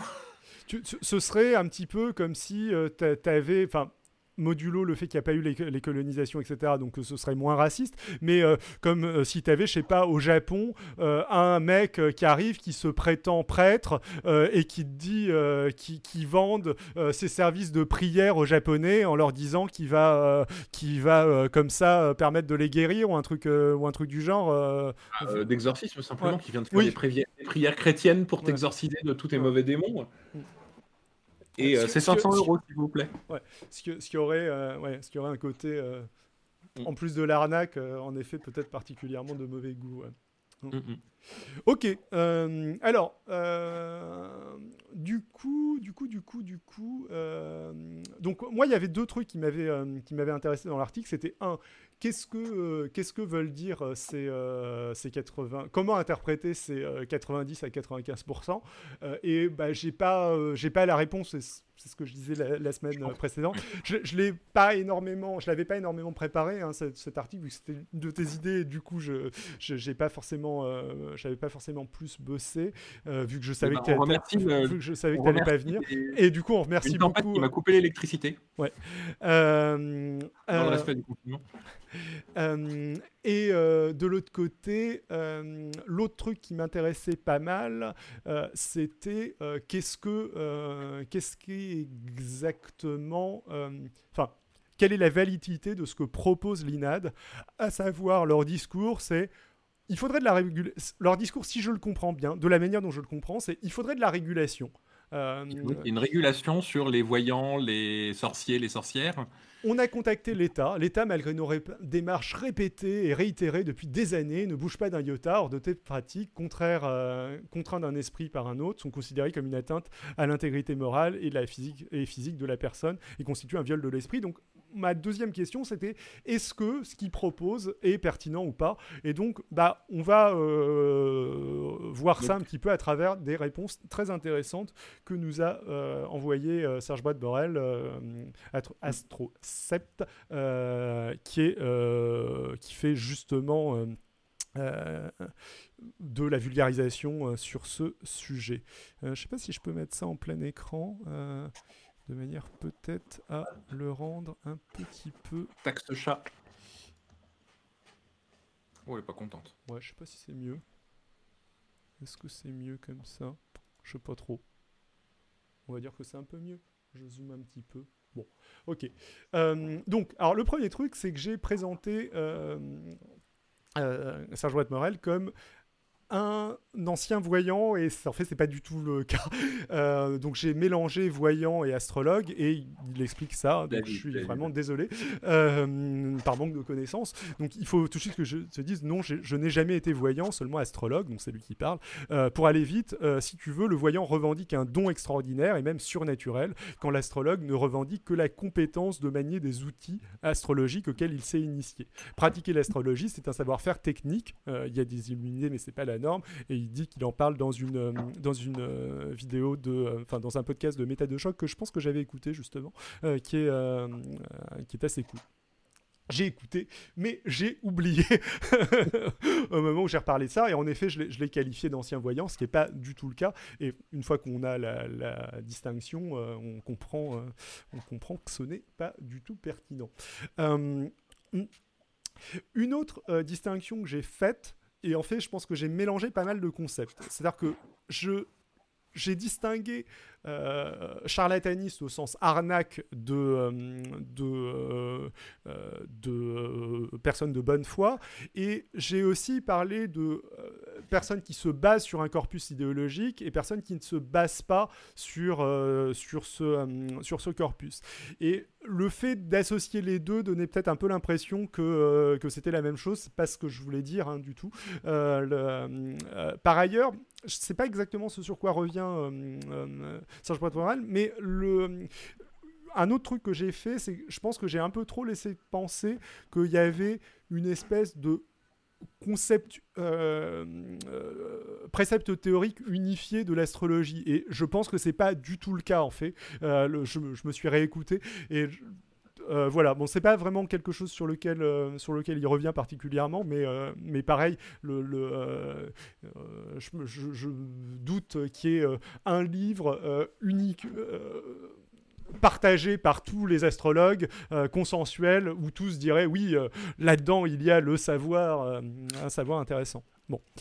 donc, à propos de ce que l'on pourrait appeler l'astrologie savante et l'astrologie populaire, c'est une démarcation que je n'aime pas car elle laisse entendre qu'il existe une astrologie de qualité qui pourrait dire quelque chose sur le réel, contrairement à l'autre euh, à qui on va attribuer tous les problèmes. Non, non et non, pour reprendre ton exemple à la 18 minute sur Twitch, même s'il y a bien sûr des charlatans dans tous les domaines, euh, donc dans l'astrologie ou la voyance, cela ne sauve en rien l'astrologie savante. Si mes guillemets interrogent, c'est parce qu'il n'existe pas d'astrologue savant à mon sens, si dans savant on inclut le fait de tenir compte des résultats des euh, expérimentations et des critiques du système ou de la pratique en général. Autrement dit, il faut laisser tomber l'astrologie pour pouvoir éventuellement être considéré comme un astrologue savant. Pour moi, il y a surtout euh, quelques astrologues cultivés, mais le sociologue Adorno renvoie plutôt à des semi-érudits, c'est-à-dire des gens qui ont lu beaucoup mais qui ne maîtrisent pas la pensée critique. Euh, je pense qu'on est d'accord, l'astrologie ne se base pas sur euh, la méthode scientifique, disons. Euh, donc ça, ça, revient, ça revient à ça. Donc l'astrologie savante n'est pas savante au sens, au sens scientifique du terme. mais c'est très utile de le, de le, repréciser. Mais bien évidemment, je, Entièrement pas du tout euh, laisser penser le contraire.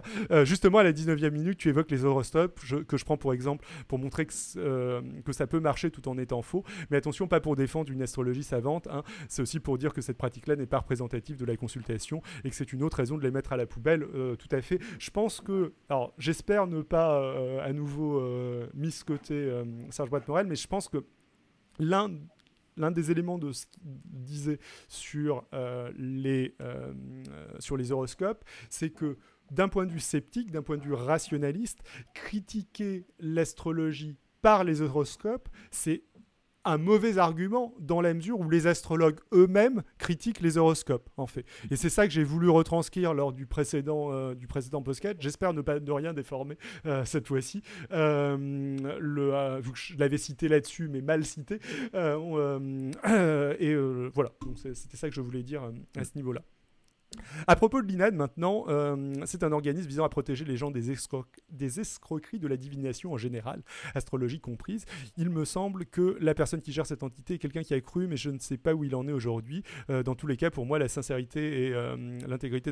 Je vais passer, je vais passer là-dessus parce que Serge Brett va y revenir dans un prochain commentaire et ça va être plus intéressant.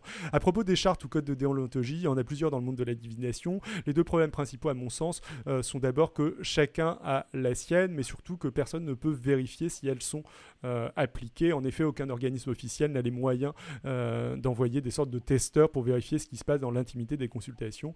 Euh, c'est pourquoi ce sont seulement les plaintes qui peuvent être gérées, d'où probablement la forme du site de l'INAD qui peut que dénoncer des abus et encore. Vas-y, ouais.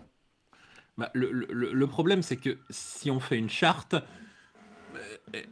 est-ce qu'elle doit euh, dire euh, n'utilisez que des moyens que vous savez vrais pour deviner le futur ou euh, elle si on avait une charte officielle reconnue par l'État, ce serait une reconnaissance de ce serait limite une reconnaissance que la divination par l'astrologie peut fonctionner, par exemple. Ouais, alors, mais justement, je trouve que la charte de, euh, de l'INAD, elle est intéressante à ce, à mmh. ce niveau-là, dans la mesure où euh, ce qu'ils disent, euh, c'est que le praticien des arts divinatoires n'est tenu qu'à une obligation de moyens, utilisation de ses connaissances, de son savoir, de son don. Dans le domaine des arts divinatoires, cette obligation de moyens interdit au praticien de faire état de certitude, de garantir la réalisation certaine d'événements ou la justesse de ses prédictions. Dans le domaine des pratiques occultes, cette obligation de moyens interdit au praticien de promettre ou de garantir un résultat. Le consultant a droit au remboursement des sommes éventuellement versées à, à défaut de réalisation du résultat garanti ou promis ce passage de la charte, je, le trouve assez intéressant. Je, l'avais euh, cité la, fois d'avant, mais je pense que j'étais pas du tout resté suffisamment euh, longtemps dessus. Et je trouve que, bah, alors, je pense qu'il y a deux manières de l'interpréter. Soit c'est euh, une manière de s'auto-protéger de l'INAD euh, en mode euh, bah, on veut que, le, que nos astrologues aient pas des affirmations trop fortes et trop claires et des affirmations peut-être ambiguës pour du coup mieux pouvoir arnaquer les gens sans avoir à se dédire dedans. C'est une manière d'interpréter la chose. Ou alors, bah, c'est une manière de limiter l'emprise psychologique. C'est une manière de, je pense, pas s'attaquer aux euh, aux, personnalités fragiles, mais aux gens qui veulent se distraire, essayer de se diriger vers les gens qui veulent se distraire avec des prédictions, qui ont besoin de, euh, qui, servent de moyens comme celui-là pour prendre une décision, euh, comme aide à la décision. Ouais, mais enfin, ou, alors, enfin, c'est quand même une, enfin, ça peut s'interpréter aussi comme un une affirmation assez forte sur le fait que euh, moi je dirais que, que tout ça ne marche pas des masses quoi.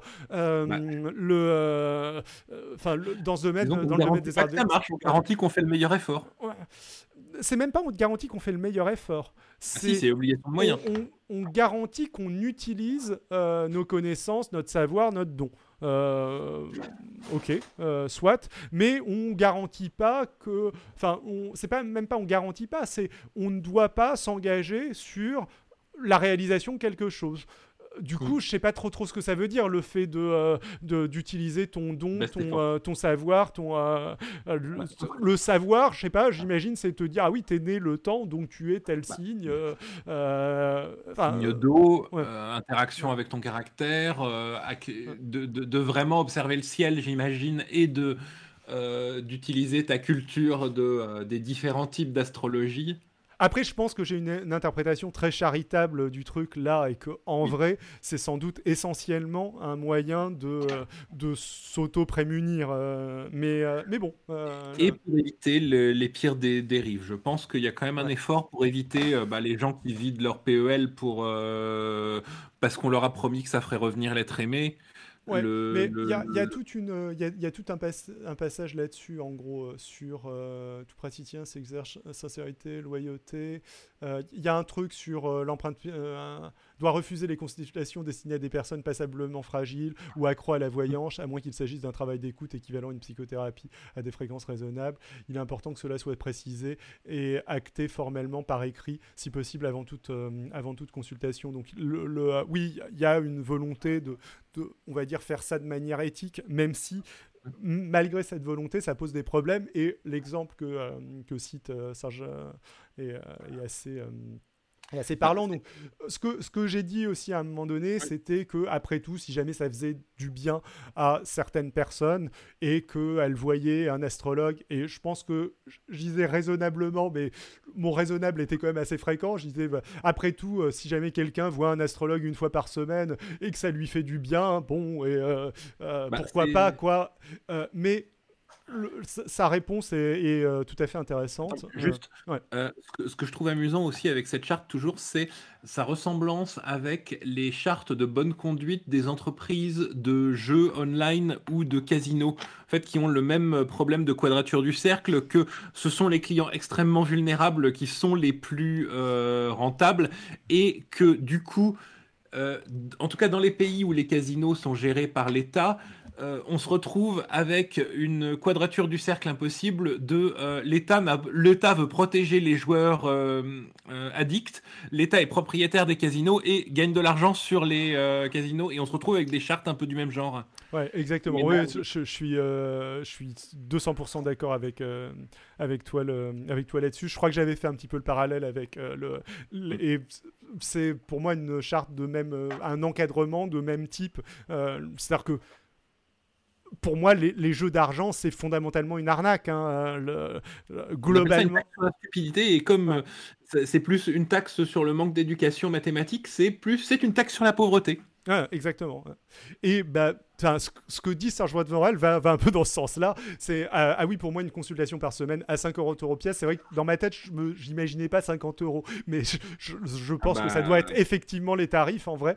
Euh, en général, au black, bon, en général, au black, euh, pour le coup, bah, si c'est encadré, c'est plus au black. Mais euh, euh, ça, me pose un gros problème déontologique, tout à fait. parce que quand on parle de personnes de catégorie sociale non aisée, 200 euros par mois, c'est juste monstrueusement énorme, tout à fait. et il faut vraiment être accro, donc en état de faiblesse, pour en être alors à ce rythme-là. Tout à fait. En plus, le voyant en question a d'autres clients, donc un tel revenu avec aussi peu de déontologie, ça me gêne encore plus. Encore faut-il voir sur quoi on se base pour donner des conseils pendant les consultations. Non seulement ça part dans tous les sens, mais euh, moi, cela me fait un peu penser au retard de, traitement dans le monde médical avec les devins, leurs consultants souffrant nécessairement pour moi de retard de questionnement sur le monde réel, comme avec les horoscopes de presse, ces pratiques en apparence anonymes euh, ont des conséquences très concrètes dans le monde réel et parfois graves avec le fait d'être un peu tiré par le bas par euh, de la pensée magique. Rien que cette semaine, je discutais par exemple avec quelqu'un de pas particulièrement aisé, mais convaincu qu'on lui avait jeté un sort ou quelque chose comme ça, et eh bien elle s'est débarrassée d'une bague de 400 euros en l'achetant dans le Rhône plutôt que la vente d'occasion. Pourquoi? Parce qu'elle voulait plus pas que quelqu'un d'autre soit touché par ce mauvais sort. Euh, je parle pas non plus des personnes qui coupent les ponts avec d'autres euh, jusque dans leur famille parce que leur voyant leur a dit que la personne était mauvaise pour eux. Imagine aussi ce qui peut se passer quand en tant que sceptique tu fais douter une personne et qu'elle va parler à un voyant convaincu que les esprits sont partout et autres banalités de ce genre. Il va probablement considérer que tu n'as rien compris à la vie, pour que tu es une mauvaise personne, et donc lui conseiller de s'éloigner de toi avec l'autorité qui est la sienne, euh, c'est grave. Mm. Alors bah, je, pense, je pense qu'il y a malgré tout certains points que la charte résout, mais euh, le, le coût du, le, toute la partie du, des coûts des consultations, etc., est, euh, est tout à fait. Bah, le, oui, le gros problème de la charte, c'est qu'elle ne peut être que volontaire et bon. Bah, alors, non, tu peux euh, ce, que, ce que eux veulent, c'est une législation. Euh. Si j'ai bien compris ce que veut l'INAD, donc si jamais il y avait législation, la charte ne serait plus volontaire euh, pour le coup. Mais même s'il y avait une législation, je ne sais pas où est-ce qu'on mettrait la barre. C'est-à-dire que c'est vrai que a priori une consultation à 50 Ouais, c'est moins cher qu'un psy en fait. Oui, c'était c'est un peu c'est un peu ce que je me disais. mais oui, mais après un psy, ça peut être remboursé, tandis que ça, ça va pas être, ça va pas être remboursé. donc, le, mais c'était un petit peu ce que je me disais, le, le, truc. Enfin, j'avais pas dit 50 euros, j'avais dit une heure par semaine la fois d'avant, et sans doute aussi efficace que la psychanalyse. Je suis d'accord avec toi. ensuite, on a des psys avec une déontologie très douteuse chez nous, dit Adrien, euh, dit quelqu'un dans le chat. Euh, non, les psys sont remboursés par certaines mutuelles, mais c'est super limité. Oui, ça, dépend de quel, de, euh, quel type de psy, dans quel cadre tu consultes, etc. Ce, ce, ce, genre de choses. Mais et les psychanalystes, c'est pas remboursé. Ouais. Je, suis, je suis assez d'accord avec avec cette. Enfin, j'ai tendance à penser, mais après, les cas sont différents. le, mais que si la personne cherche juste à parler à quelqu'un, a besoin de parler à quelqu'un euh, à une fréquence raisonnable, euh, bon, peut-être que ça peut lui faire du bien finalement. Mais, euh, mais bon, l'argument de Serge elle est tout à fait vrai que 200 euros par mois pour quelqu'un avec des revenus modestes, c'est juste énorme en fait. Donc, le. Ouais, oui, oui, my bad. Euh, du, coup, j'avais psychiatre en tête et pas, et pas psychologue.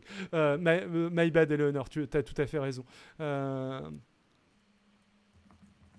Mon lithopsychothérapeute n'est pas remboursé, c'est une honte. Je me demande qui peut dire ça dans le, dans chat, Adrien. Banne cette personne immédiatement.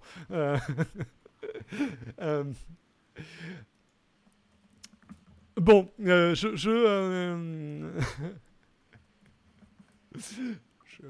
je, continue. Euh, oui, oui, en fait... ban yourself. je viens d'essayer. Oui, oui, enfin, François Mitterrand euh, consultait l'astrologue Elisabeth Tessier, donc ça, pareil, on en parlait avec, euh, avec Simon euh, lors de la revue de presse en question. il y a quelques années, c'est quelque chose qui m'a posé problème et m'a amené à, formuler mon idée de comparer consultation divinatoire en général avec une séance de brainstorming. techniquement, le but d'une consultation n'est pas de connaître la vérité, même si on en a l'impression, mais de trouver des nouveaux points de vue qui pourront permettre d'espérer pouvoir débloquer des situations. Concrètement, c'est un peu une force de l'astrologie que d'être totalement déconnecté du réel, donc fausse, euh, ce qui lui permet d'envisager tout et son contraire sans être limité par la logique ou le réel. La divination, c'est le monde de la sérendipité au quotidien. Mince, je vais me la garder cette phrase. Euh, du coup, je suis assez d'accord avec ça en fait. Je j'ai une euh, attention, je vais faire un coming out. J'ai une très grande sympathie pour l'astrologie. Mais alors, je vais parce qu'en fait c'est un des premiers systèmes de pensée proto-scientifique historique.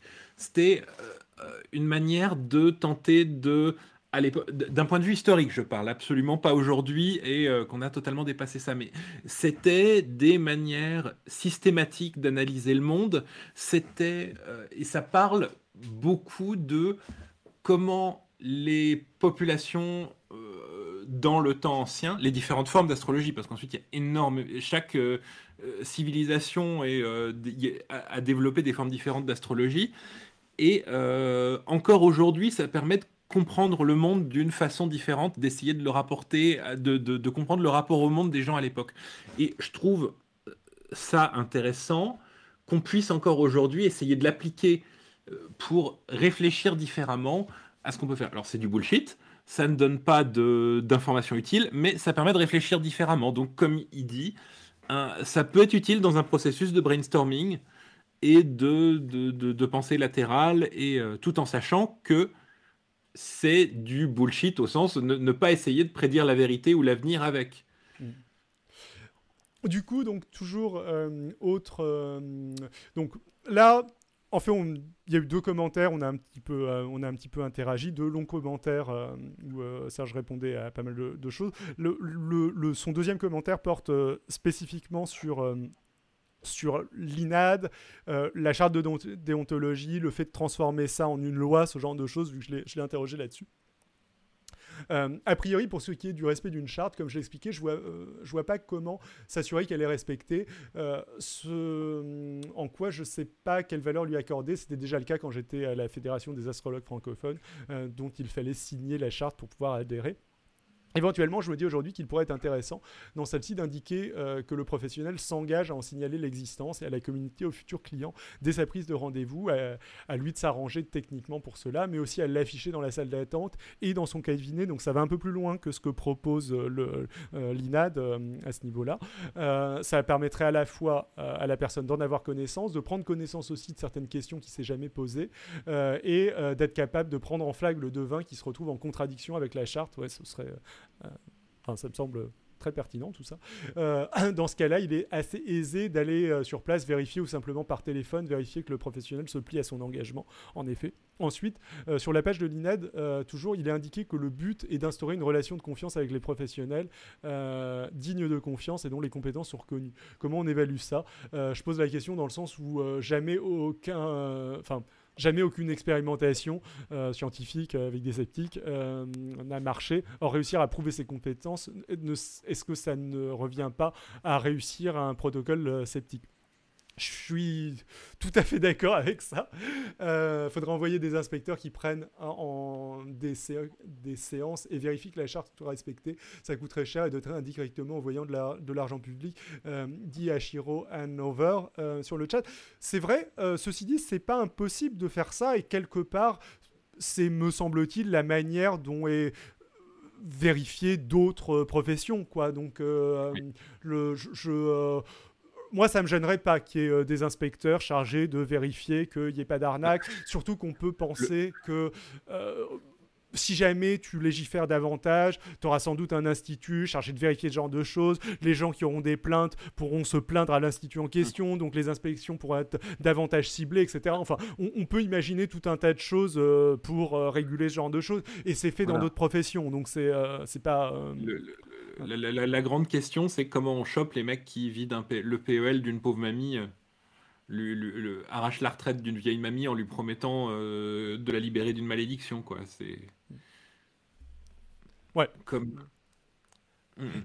Et je sais pas si, quand euh, l'INAD parle de digne de confiance, je sais pas si et de, compétences reconnues, je, je, sais pas de quelles compétences il parle en fait, parce que euh, enfin ça peut, enfin, si jamais il parle de compétences, d'écoute ou je ne sais pas, je ne sais trop quoi, mais bon, je, suis peut-être exagérément charitable hein, dans mon dans mon interprétation, de, mon de mon interprétation de, de leur euh, truc. Mais euh, bon, c'est vrai qu'en tout cas, ils vont pas passer. si jamais on, si, jamais on on part du principe qu'on autorise les astrologues à partir du moment où ils arrivent euh, à, euh, euh, à prédire effectivement l'avenir. Bon, on va en, on va en autoriser quelques-uns, comme dit Eleanor, parce qu'on est sur des cas individuels, pas sur des stats. Enfin, il y aura, forcément quelques... Sur, le millier d'astrologues, il y en aura forcément... Enfin, sur les milliers d'astrologues, il y en aura forcément quelques-uns qui, au hasard, vont passer le, test, enfin, à moins de... Enfin, ça, ça, dépend ce qu'on prend comme, comme test, en fait. On peut, on peut prendre quelque chose de très très compliqué à passer, mais on peut imaginer que par hasard, il y en a quelques-uns qui passent le test, mais il y aura, il y aura vraisemblablement pas grand monde, à moins qu'on découvre un monde bah. complètement différent. non, si, si, on fait ça, on va leur demander de pouvoir... Euh, euh, définir un thème astral à partir de. On va, en fait, on va leur demander que des trucs objectifs, vu que malgré tout, il y a des règles objectif d'observation des étoiles, on va juste pas leur demander d'en tirer quelques conséquences que ce soit euh, liées au monde. Je sais pas. Je, ouais, je, me, parce que, enfin, honnêtement, ce que tu décris, euh, bah, c'est pas le truc que je considérerais intéressant euh, de faire. Enfin, c'est-à-dire, si jamais on a un truc qui englobe des astrologues, euh, des euh, euh, gens qui lisent l'avenir dans le mar de café, des gens qui. Enfin, des trucs relais. J'imagine pas avoir un corpus de connaissances communes que tous ces gens doivent partager. Ça me semble compliqué. J'imagine plus des tests sur, je sais pas, leur capacité d'écoute, sur le fait de par exemple, savoir que si jamais la personne a un cancer, bah, c'est dans leur charte de déontologie de le, réorienter vers un médecin qui va pouvoir le, conseiller. Euh, de euh, savoir reconnaître quelqu'un qui est en dépression et agir en conséquence. Moi, c'est ça que j'imaginerais comme, euh, corpus de connaissances obligatoire pour, pour, la pour la profession avec une formation qui dure peut-être quelques mois. Il n'y a pas besoin d'un truc, d'un truc hyper long. Mais bon, je me, je, je, je, je me fais des films là-dessus. sur... Hmm. Je taquine, mais pas tant que ça, a priori. En fait. Ensuite, il faut voir ce que. Je ne sais pas si c'est à l'ordre du jour. Ouais. Oui, non, et euh, je, surinterprète. Enfin, c'est pas ce que. Là, je, vais plus loin que ce que propose l'INAD. Hein. L'INAD, de ce que je comprends, ils disent juste il faut légiférer et voici notre charte. Euh, j'ai pas. S'ils disent d'autres choses, je l'ai pas lu, j'ai pas été suffisamment loin et je, euh, je, je, euh, sais pas. Euh, un peu, mais pas tant que ça. A priori, je vois pas comment réussir à s'assurer des compétences divinatoires de quelqu'un, sinon être capable d'être bienveillant et bon psychologue au sens populaire du terme qui est globalement ce que j'étais, enfin le, ce que je disais, aller dans le même sens, euh, peut-être sûrement influencé d'ailleurs par, euh, par ce commentaire. Euh, ensuite, quand bien même le ministère du Travail imposerait une charte à la profession, cela devrait revenir à réquisitionner le terme en quelque sorte, de la même manière qu'on ne peut pas se revendiquer du titre de psychologue et psychothérapeute, je crois, sans certains diplômes. Or, pas de souci, puisque tous ceux qui ne peuvent pas ou ne souhaitent pas respecter cela peuvent se présenter comme thérapeute tout court ou psychopraticien, etc., comme c'est expliqué ici. Euh, c'est un souci, ouais. Euh, mais on pourrait imaginer une, régulation qui, aille jusqu'à euh, justement réguler ce genre de choses. Mais c'est vrai que ça, va beaucoup plus loin. Mais ouais, tout c'est un un, autre gros problème. Finalement, quel serait vraiment l'intérêt de réglementer la profession de, de vin? Psychothérapeute, c'est possible sans diplôme, dit Eleanor, de même que psychanalyste. Ouais, ok.